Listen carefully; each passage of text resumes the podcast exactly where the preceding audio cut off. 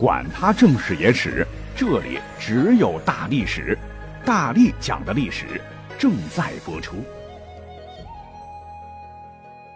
你们好，我是大力丸。今天呢，我们来讲一个很有趣的话题。所谓人有姓名，国有国号。如果啊问您，哎，咱们国家历史上都有哪些国号啊？您肯定会脱口而出：夏商周秦汉三国魏蜀吴，一直到宋元明清什么的。其实啊，这当中啊有三个朝代，您平时说的并不准确，那就是元、明、清。准确的叫法应该叫大元、大明和大清。大家伙呢都误以为他们原本叫元、明、清，可能这三朝的断代史就叫元史、明史、清史稿吧。听到这儿，有人会反对了，哎，那不对吧？咱们不是也称呼其他朝代为大秦、大汉、大唐、大宋吗？除了这三个朝代哈，前头加大的呢，只是充当一个修饰语的作用，以彰显国力强盛、疆域辽阔。像大秦、大汉、大唐和大宋的国号，只能是秦汉唐宋，而大元、大明、大清中的大字则不然，开国之初就是国号的一部分。例如大元啊，元只是其简称。这个大字呢，成吉思汗曾经使用过。一个是大蒙古国，一个便是大朝。况且呢，蒙古铁骑横扫整个世界，帝国是幅员辽阔，确实也对得起这个大字。后来忽必烈一统中原时，颁发建国号诏，这里边讲的明白，可见国号曰大元，盖取易经乾元之意。也就是说，大元是取自易经乾卦大哉乾元一语，乾为八卦之首，代表天。蒙古族呢崇敬长生天，而这个元乃是天地万物的本源，天德的化身，跟儒家有相应。那忽必烈取大元，有向汉族示好之意啊！大家不用担心，我们建立的朝代呢，也是汉民族王朝的延续罢了，就有利于其减少汉地的敌意。那短短几十年之后，哎呀，元朝就要崩了，元末大起义。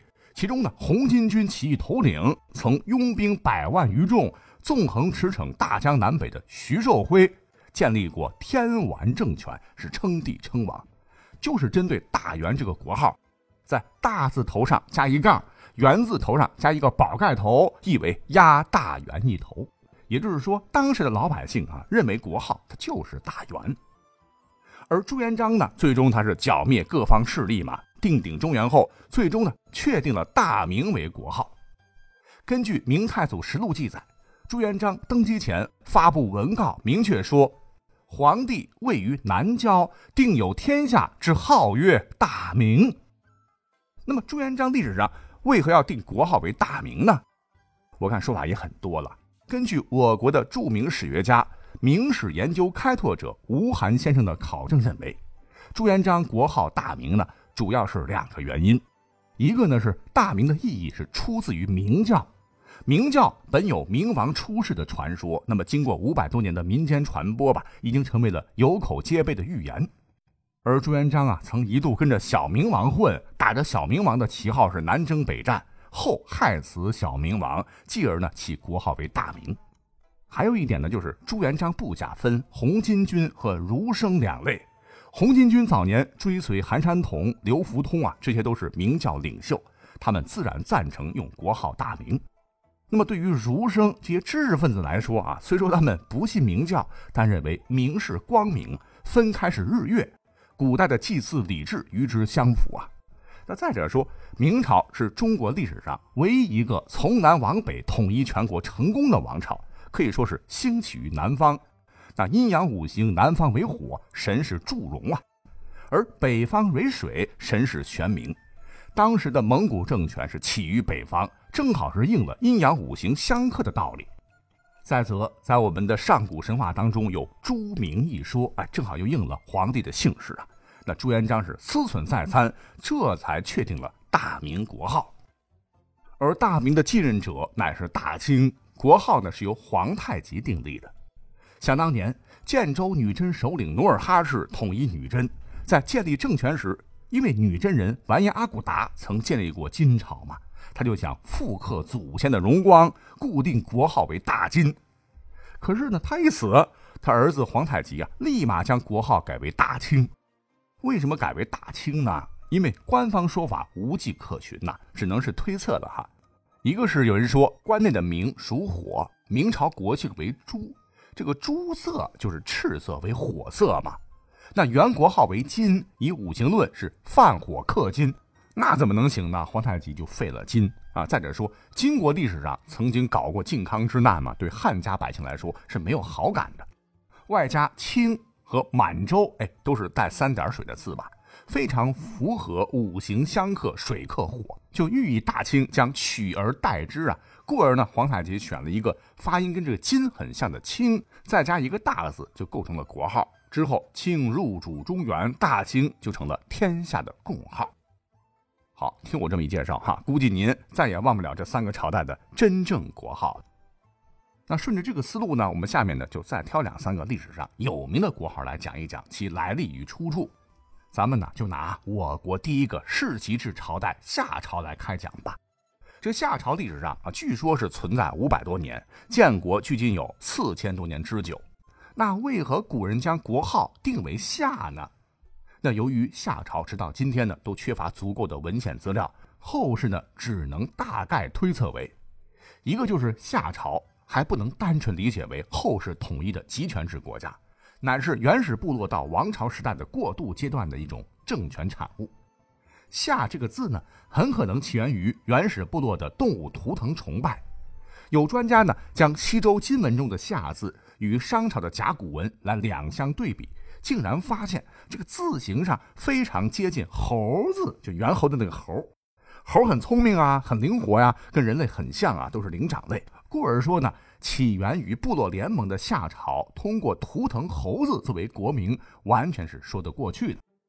只是呢，这个甲骨文中猴子就有十几种写法，有的压根儿不像啊，有的像。那么这种说法呢，是仅供参考。那还有人认为说夏字啊，你得分上下两部分看。那上头的部分呢，可以看作人的头，而下部分呢，可以看作人的双腿，就表明身材高大之意。通过考古挖掘来看，夏朝人就在中原地区黄河流域繁衍，四周蛮夷环绕，故称中央之国人也。故而长得人高马大的夏朝人，也可以被称作中国人或中原人。也就是说，作为生活在中原的夏人，很可能呢也会使用夏啊，最初来表明中原之地，乃是一地理名词。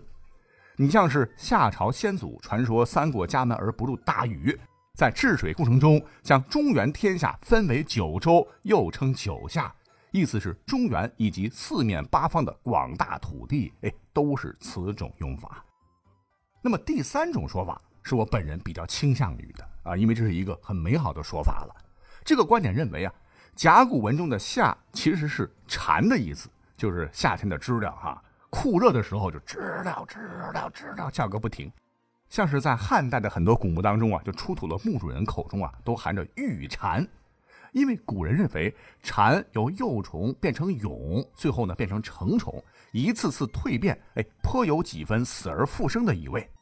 蝉呢，它又会在秋凉时从树上钻入土中，到春暖花开时又能爬上树上，周而复始的循环，生生不息。外加呢，古人还认为蝉以露水为生，蝉又是纯洁的象征，就认定啊。在已故的人口中含玉蝉，可期待其转世再生。也就是说，蝉也象征了死而复生或者永生之意。那建立一个国家和政权，谁不希望国祚绵长啊？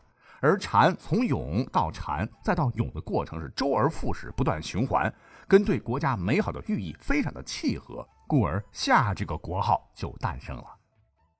古时候呢，咱们中华的华和鲜花的花都是相互借用的。非常浪漫的夏朝人呢，就将华通花来代表百家齐放、灿烂的中原文化，再用通花的这个华与国号夏相组合，华夏就此诞生。